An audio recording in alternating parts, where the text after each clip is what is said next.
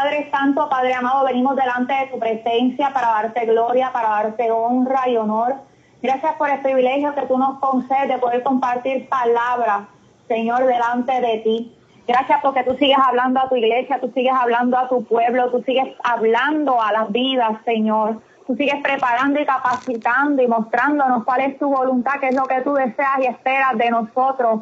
En el nombre de Jesús, Señor, te pedimos que tú te hagas presente, que tú te hagas palpable en medio de esta transmisión con cada hermano, con cada hermana, con cada oyente que se une a este programa que tú estás ministrando a cada una de nuestras vidas con poder y gloria, porque tú eres un Dios de poder, de maravillas, de prodigios, Señor. Tú eres el gran yo soy. Sabemos que tú eres un Dios vivo y real. Toma tu lugar en medio nuestro, haz como tú quieras hacer a través de tu Espíritu Santo, oh Dios amado, porque tuyo es este espacio. Para gloria y honra de tu nombre hemos orado. Amén. Gloria al Señor. Dios les bendiga nuevamente a cada uno de los hermanos. Hoy vamos a estar hablando el tema que el Señor nos ha dado para esta tarde, Gloria a Jesús, es nadie puede dar lo que no tiene. El tema de esta tarde, nadie puede dar lo que no tiene. Gloria a Jesús.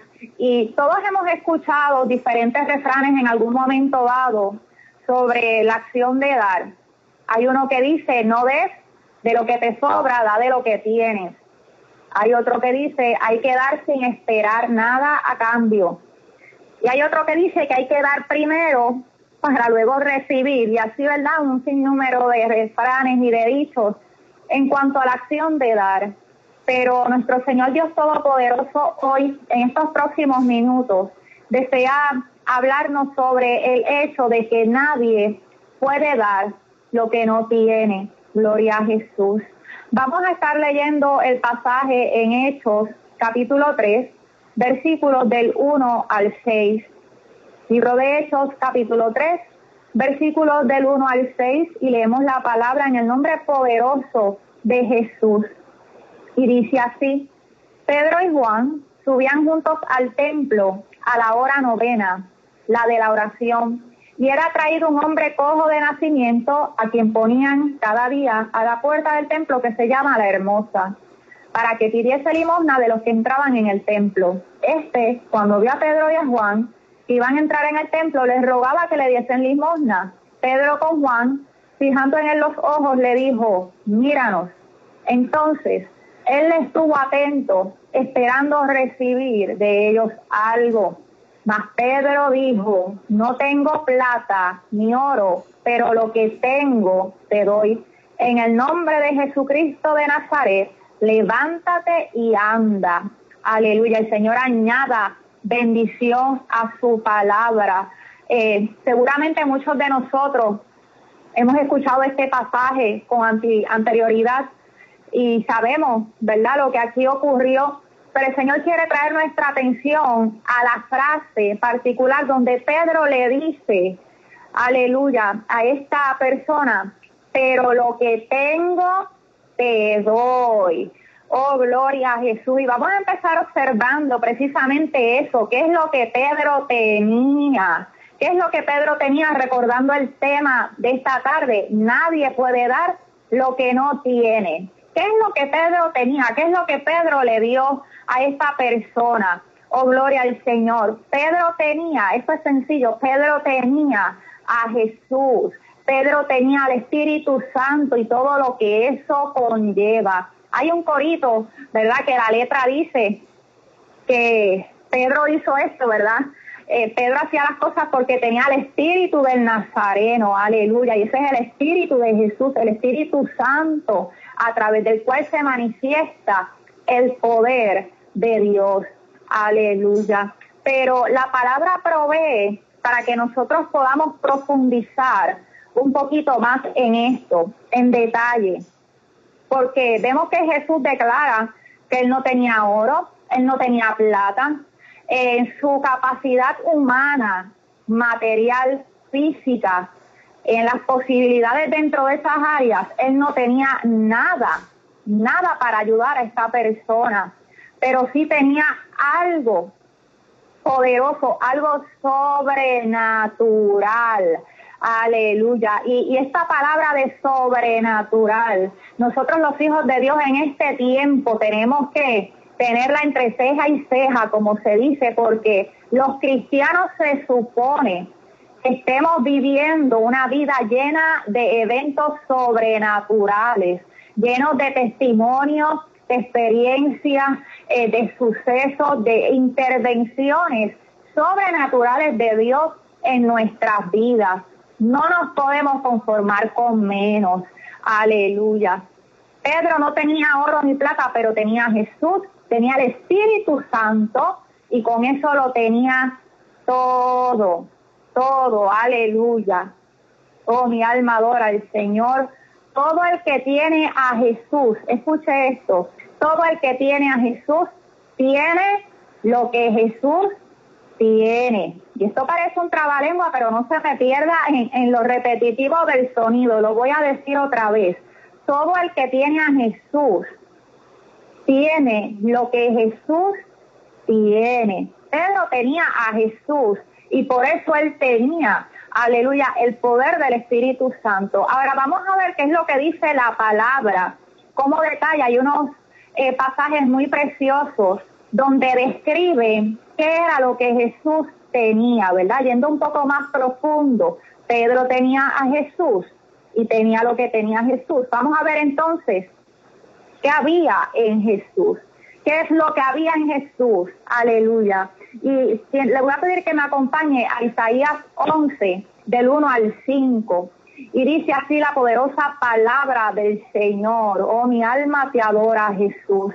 Isaías 11 del 1 al 5 dice, saldrá una vara del tronco de Isaí y un vástago retoñará de sus raíces y reposará sobre él el espíritu de Jehová, espíritu de sabiduría y de inteligencia, espíritu de consejo y de poder, espíritu de conocimiento y de temor de Jehová y te hará entender diligente en el temor de Jehová. No juzgará según la vista de sus ojos, aleluya, ni arguirá por lo que oigan sus oídos, sino que juzgará con justicia a los pobres, arguirá con equidad por los mansos de la tierra y herirá la tierra con la vara de su boca y con el espíritu de sus labios matará al impío y será la justicia cinto de sus lomos y la fidelidad, Señor, de su cintura. Aleluya.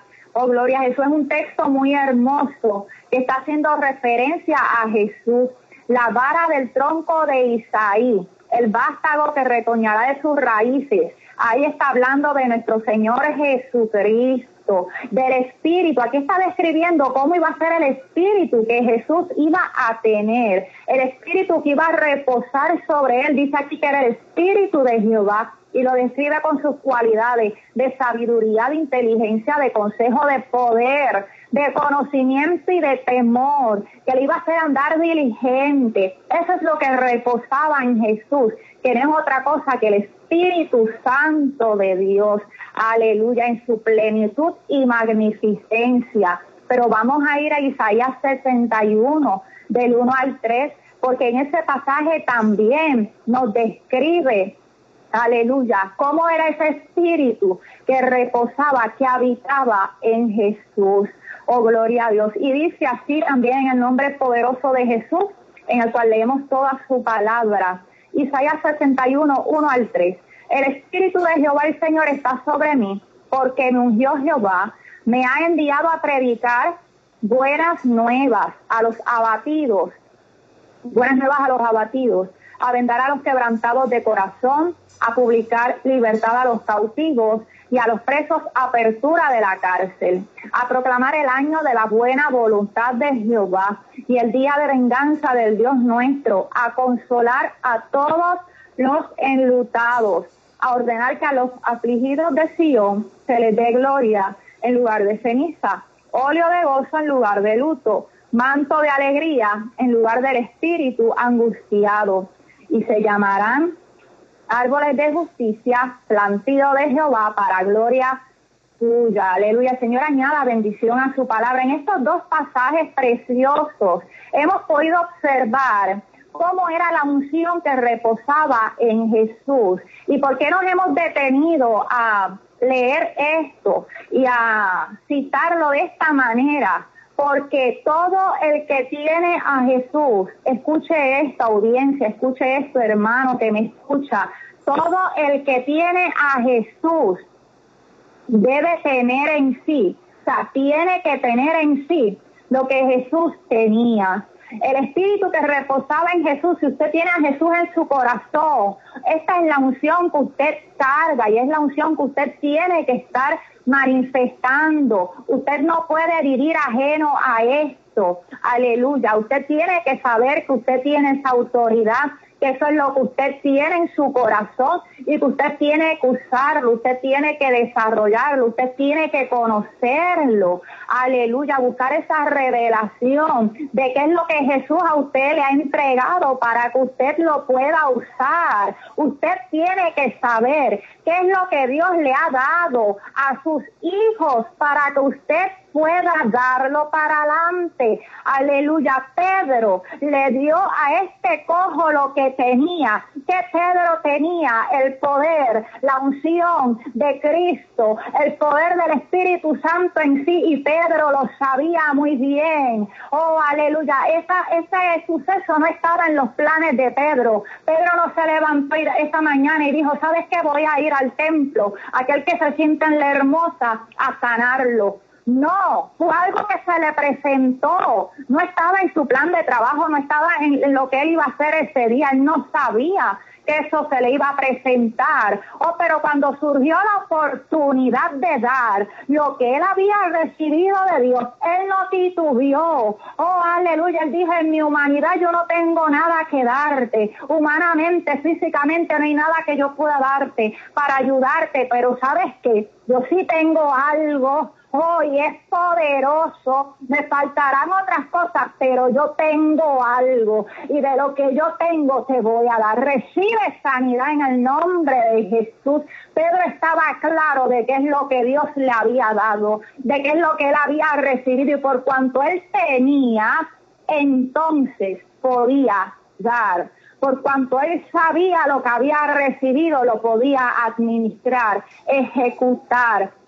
Aleluya. Pedro había sido bautizado con el poder del Espíritu Santo. Oh, aleluya mi alma adora al Señor. Tenemos que buscar eso. Oh, y si hemos recibido a Jesús, entonces tenemos que estar conscientes de qué es lo que Jesús nos ha dado, qué es lo que Él alcanzó para nosotros, porque no es cualquier cosa. Es la persona de Jesús manifiesta en y a través de nosotros. Y es nuestra responsabilidad buscar abundar en eso. Oh, aleluya, y conocerlo a plenitud para que Dios pueda obrar como Él quiera con libertad a través de nosotros. Gloria al Señor.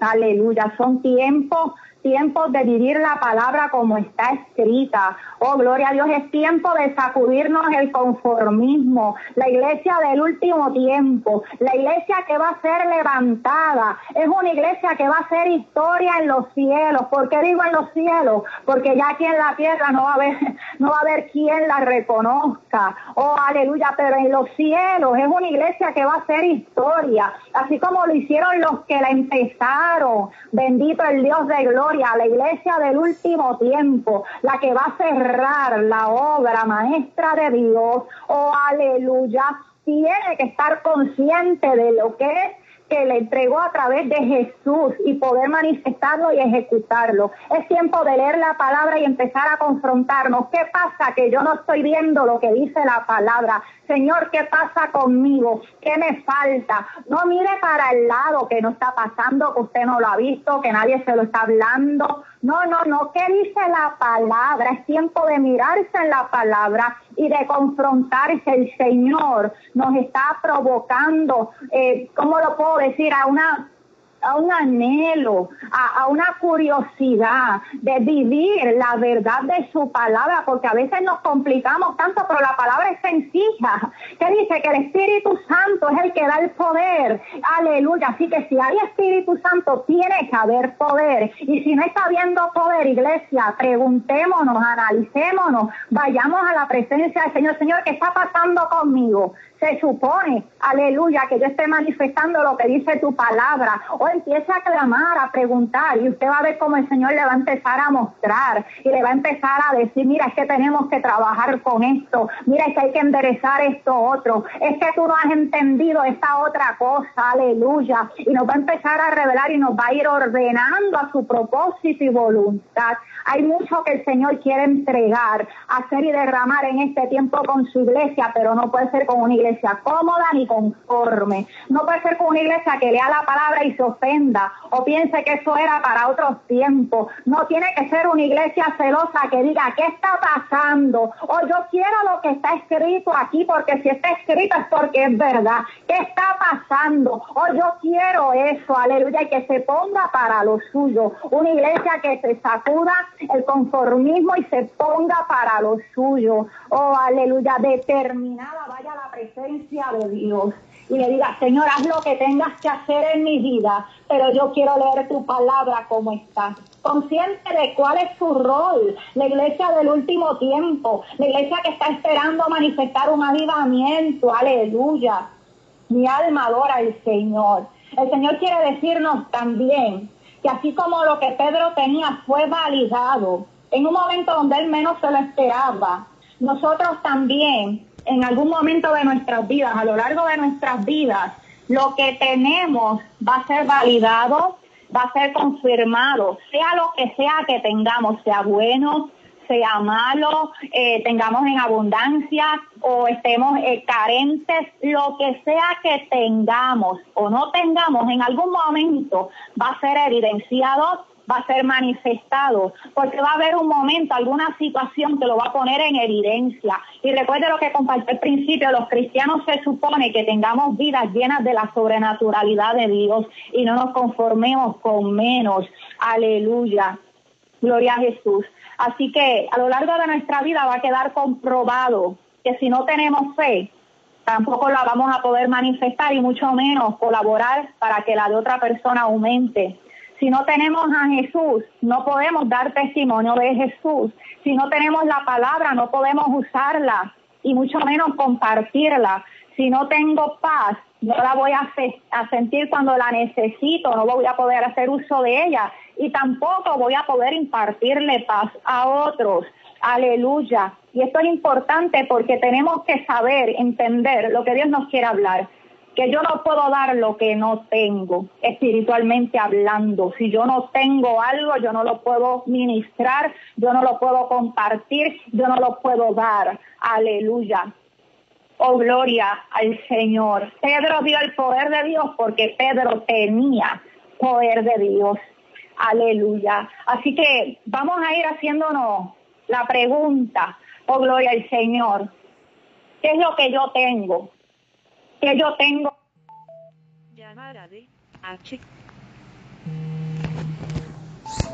Increíble.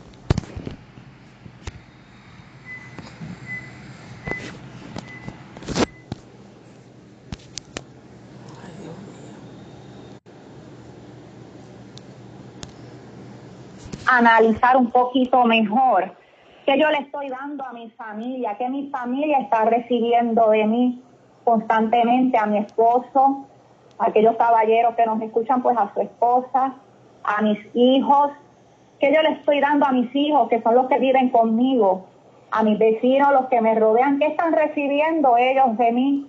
Aleluya. Mi iglesia, ¿qué está recibiendo mi iglesia de mí? Que yo estoy dando a la iglesia, a mis hermanos, aleluya y yo pensaba dejar la lista ahí, pero entonces el Señor siguió añadiendo lo siguiente, a los necesitados ¿Qué estamos dando a los necesitados? Yo le estoy dando algo a los necesitados y a los cautivos. Yo como cristiana, como hija de Dios, usted como hijo cristiano de Dios, estamos dándole algo a los cautivos, están recibiendo algo de nosotros, a los enfermos, ¿qué estamos dando? Los enlutados, los oprimidos, a los presos espirituales, aleluya. Se supone que aquellos que tengamos a Jesús y que cargamos lo que Él lo que Él cargó, aleluya, la unción, el poder de Dios, estemos dando eso mismo. Dios no espera otra cosa, aleluya.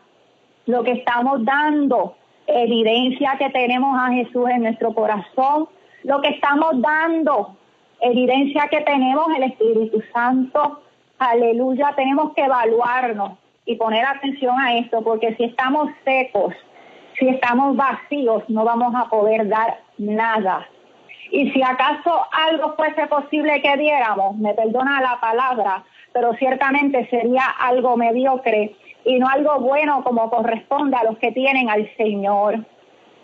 El Señor quiere que nos analicemos qué estoy dando. Primero, qué es lo que tengo.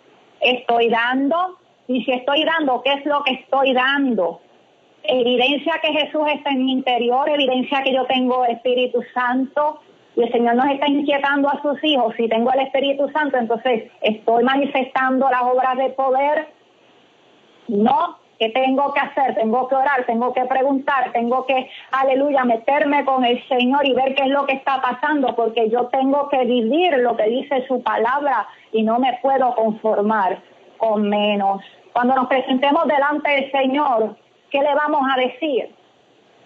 No habrá excusa, aleluya, su palabra es clara, nos toca a nosotros arrebatar esa verdad, arrebatar los dones, los talentos que Cristo adquirió en la cruz del Calvario. Cada hijo del Señor en este tiempo tiene que estar trabajando con diligencia en su encomienda, sin conformarse, sin esperar por nadie, aleluya. Mi alma adora al Señor Jesús. Gloria a Jesús. ¿Para qué este Dios nos da? El Señor quiere, ¿verdad?, hablar un poquito sobre esto. ¿Para qué este Dios nos da? Pedro tenía el Espíritu Santo para usarlo en la obra de Dios, para salvar las almas y para hacer avanzar el reino de Dios. Cuando Pedro recibió el Espíritu Santo, aleluya, él no se fue a pescar otra vez. Acuérdese que él era pescador. Él ahora tenía algo poderoso y él tenía que usarlo. Aleluya. O cuando se tiene el poder del Espíritu Santo es para ser testigos de Jesús. Eso lo dice en Hechos 1.8. Pero recibiréis poder cuando haya venido sobre vosotros el Espíritu Santo. Y muchas veces lo dejamos hasta ahí, pero hay que seguir leyendo. Y me seréis testigos en Jerusalén, en Judea, en Samaria y hasta lo último de la tierra. Miren, hermanos y oyentes, es para ser testigos de Jesús, para gloria de su nombre, para edificación de su obra, para salvar las almas. Aleluya. Oh, gloria a Jesús. El Señor quiere que nos preguntemos, ¿para qué queremos ser llenos? Muchas veces le pedimos al Señor que nos llene, que nos unja, que derrame sobre nosotros función fresca, pero ¿para qué lo estamos pidiendo? Hermano oyente, ¿usted sabe para qué está pidiendo? ¿Para qué quieres la unción? ¿Para qué tú quieres recibir del Señor? Aleluya, ¿sabes lo que eso implica? ¿Estás dispuesto a dar y a dar y a dar para el Señor? Porque aquel que recibe de Dios no es para otra cosa que para dar. Aleluya, no es para guardarlo, no es para engavetarlo, no es para que te sientas bien, no es para que te vean, no es para que te empiecen a llamar y a buscar gloria a Dios, gloria a Dios porque Dios da testimonio, ¿verdad? Y Él te va a llevar donde Él quiera, pero no es para eso, aleluya, es para que las almas sean salvas, es para que tú le des el primer lugar y tienes que estar dispuesto a renunciar a todo, aleluya, ¿qué es lo que más te importa ahora? ¿Qué es lo que ocupa tu tiempo? ¿Qué es lo que te gusta hacer?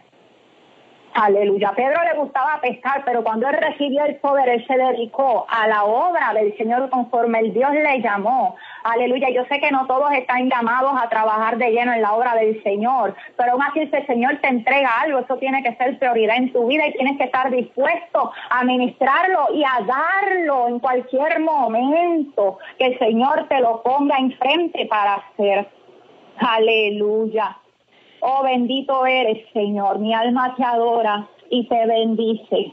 Hay que estar claro de lo que estamos pidiendo, para qué lo estamos pidiendo y qué es lo que vamos a hacer con eso. Oh, mi alma adora al Señor, porque Él va a pedir cuenta. Ahora bien, ¿por qué es que tenemos que dar lo que Dios nos da? Dios nos llena, lo dice su palabra, nos da su Espíritu Santo, pero ¿por qué es que tenemos que dar? ¿Por qué es que tenemos que ser testigos de Él? ¿Por qué tenemos que, ejercer y ejecutar lo que Él pone en nuestras manos?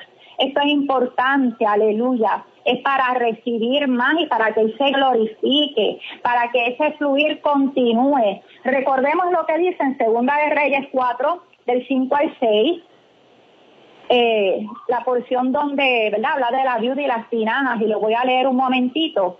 Y ese fue Eliseo, ¿verdad? Una mujer que clamó a Eliseo y Eliseo le dio unas instrucciones y dice así, segunda de Reyes 4, 5 al 6. Y se fue la mujer y cerró la puerta, encerrándose ella y sus hijos, y ellos le traían las vasijas. Y ella echaba del aceite. Cuando las vasijas estuvieron llenas, deja a un hijo suyo, tráeme aún otras vasijas.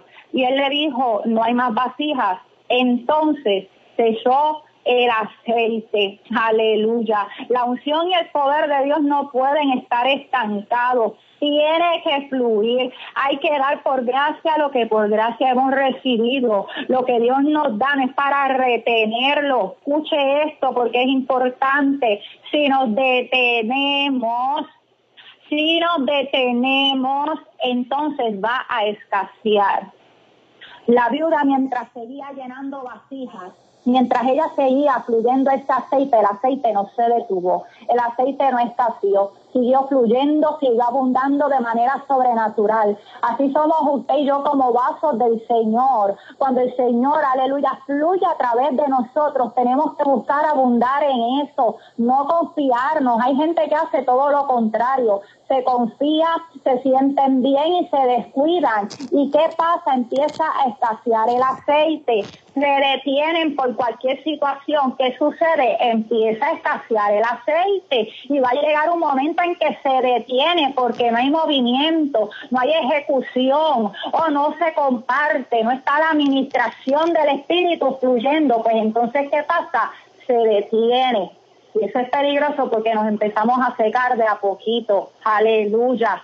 Oh, gloria al Señor. Hay que responder inmediatamente. Tan pronto el Espíritu nos levante esa alerta porque el Espíritu avisa. Y en esta tarde, esta palabra, aleluya, es como una alerta. Si tú estás detenida, si tú en algo has menguado o si tú te has descansado, aleluya, hermano o hermana que me escuche, cuidado, Cuidado, manos en el arado nuevamente, porque el aceite se está escaseando. Quizás te has dado cuenta, quizás no, pero examinémonos, aleluya. Tenemos que mantener el fluir de, la, de lo que Dios ya ha empezado a hacer en nuestras vidas.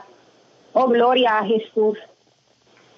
Mi alma te adora el Señor. Pedro no se detuvo. Pedro siguió ejerciendo al igual que todos los discípulos.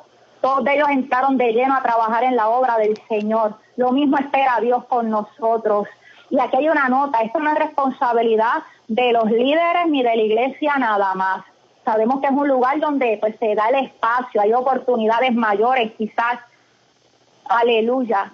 Pero tenemos que valernos, cada uno es responsable de fluir el aceite en su vida delante del Señor. Tenemos que valernos de todo lo que Él nos ha dado, no podemos esperar por nadie. Usted no puede esperar con nadie. Cuando usted está en la presencia del Señor, usted no le puede, cuando el Señor le diga, ¿qué pasó? ¿Qué hiciste con lo que yo te di? ¿Qué hiciste con lo que yo te mostré, con lo que yo te hablé? No le podemos decir al Señor, Señor, es que no me dieron parte. Señor, es que eh, el pastor no me dio oportunidad. Señor, es que nadie me llamó, no me respaldaron. No, no, allí no va a haber nada de eso. Ahí es el tú a tú el tú a tú. Usted pídale dirección al Señor porque es su responsabilidad ciertamente y la de nadie más mantener su aceite fluyendo, llenando vasijas, dando por gracia lo que usted ha recibido, como hacía Pedro y los demás discípulos, aleluya, y los demás hijos del Señor.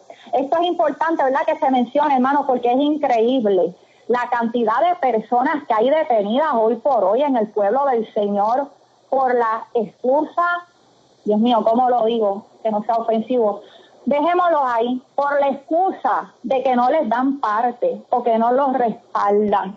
Aleluya, como si el altar fuera el único lugar donde se puede trabajar para el Señor. No, esto no es aceptable delante del Señor. Si usted, ¿verdad?, no le dan parte o no lo respaldan como usted eh, desearía, mire, ponga su mirada en el Señor, ore. Él es el que le abre las puertas, no el hombre. Pide estrategia, pida semilla, aleluya. No se ha puesto a pensar que quizás es que Dios desea que usted ejerza de otra manera.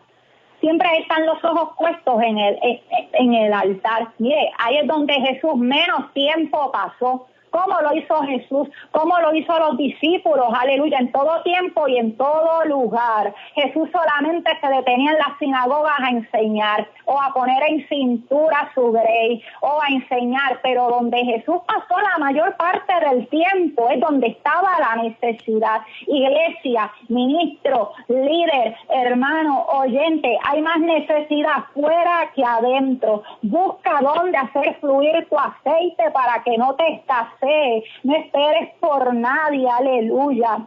Mi alma adora a Dios y para terminar hay que vivir conectados a la fuente. En la obra de Dios hay que buscar primero recibir para tener y entonces poder dar. Es diferente a como se habla esto en el mundo. En el espíritu los principios de dar son diferentes a los que nos han enseñado. Primero es vivir conectado a la fuente que es Cristo Jesús.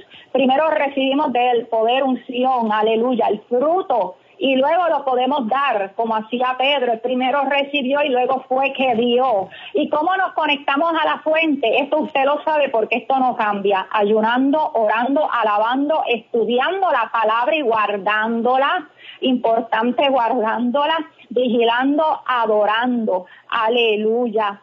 Mi alma adora al Señor hay una problemática y es que la gente quiere tener y dar lo que no ha recibido de parte de Dios. Tenemos vidas que quieren tener paz, vivir en abundancia o ser bendecidos cuando ni siquiera le quieren entregar su vida a Cristo y ese no es el orden del Señor. Hay una iglesia que quiere tener y dar lo que no ha recibido de parte de Dios porque no quieren pasar el trabajo de conectarse a la fuente. Esperan disfrutar de los beneficios de una comunión íntima con Dios sin vivirla. Iglesia del Señor, esto no funciona de esta manera. Hay que orar, hay que ayunar, hay que leer la palabra, hay que ser diligentes en nuestra relación con Dios, trabajarla día a día. Esto no es un diploma, ni un certificado, ni un curso que tú completas, es algo constante. El Espíritu Santo hay que cuidarlo. La llama hay que mantenerla viva y ardiendo cada día más para su gloria, porque nadie puede dar lo que no tiene. Señor y Padre Celestial, mi alma te alaba y te bendice, dado tu palabra tal cual tú la has dado. O sé tú confirmándola en cada corazón, Señor, sé tú llamando, sé tú inquietando. Padre, sacude y reprendo en el nombre de Jesús todo conformismo, Señor. Padre, levanta nuestra mirada, la mirada de tu iglesia, Padre, para que pueda estar en sintonía con tus planes. Oh Dios mío, que vivamos sumergidos en tu palabra, que nos miramos a la estatura que nos demanda tu palabra y nada más, Señor. Oh poderoso eres tú. Inquiétanos, dirígenos, ayúdanos a seguir buscando, a seguir ordenando nuestras vidas, Señor. Sigue puliéndonos, Padre, porque queremos contener de ti tu plenitud. Oh, la plenitud de tu Espíritu Santo y manifestar tus milagros, tu poder, tus señales, tus prodigios, porque tú eres un Dios vivo. Y bien claro dice tu palabra, oh, que el Evangelio consta de poder mi alma adora al Señor. Gracias, Padre. En el nombre de Jesús he orado. Bendice la audiencia de manera especial. Amén.